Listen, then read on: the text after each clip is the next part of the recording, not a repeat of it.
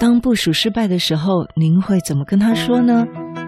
你会说为什么犯这种白痴错误啊？还是这次进度不顺利，你认为下次该怎么做呢？今天跟您分享，部署失败时，自省比责备更有效。大家好，欢迎收听《不是你想的领导力》，Easy Manager。没时间读商业管理的书吗？不是你想的领导力，是能让你用听的读书会。好，我们今天继续来读这本《会带人的主管才知道的问话技术》。最近我们都一直在看这本书啊。那其实这本书里面呢，有很多是很好用的话术，也可以帮助我们思考。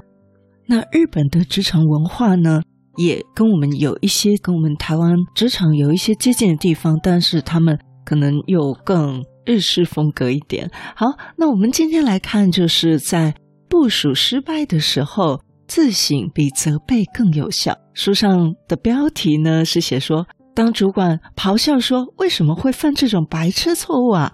作者告诉我们，这是最笨的质问法，因为身为主管必须有接受部署失败的度量。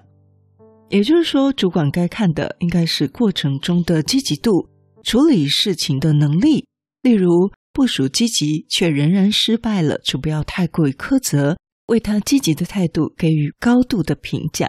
那我想这一点是非常不容易的，尤其是您这个专案是很重要的时候，那部署犯了白痴错误，或者是一而再、再而三的失败犯错。那这个呢，的确是非常考验人的。但作者告诉我们呢，失败并不代表一辈子的挫折，而且另一方面，如果部属因为隐瞒小错误，最后导致严重的结果，那就更糟了。所以呢，我们不要当着大家的面来责备他。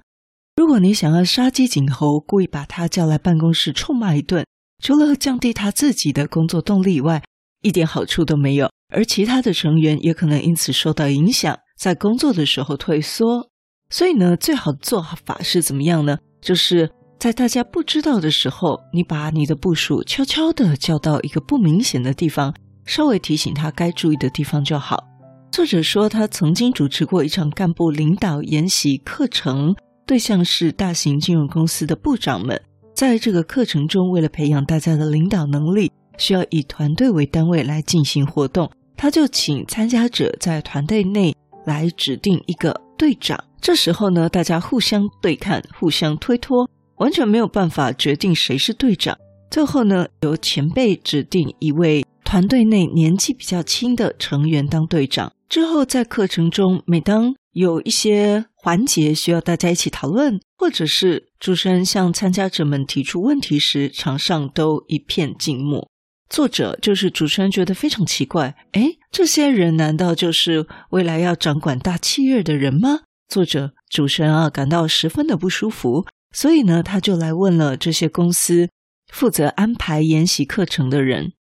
那这个窗口就回答说：“哦，我们公司啊，都是由主管做决定，下面的人只是执行而已。因为失败的话，必须付上很大的代价。”所以，当上面没有指示的时候，自己都不会去动作。因为呢，如果自己擅自行动，一旦失败的话，未来就没有翻身之地了。所以呢，只能乖乖的按照高层的指示去做，才能够安然无恙的出人头地。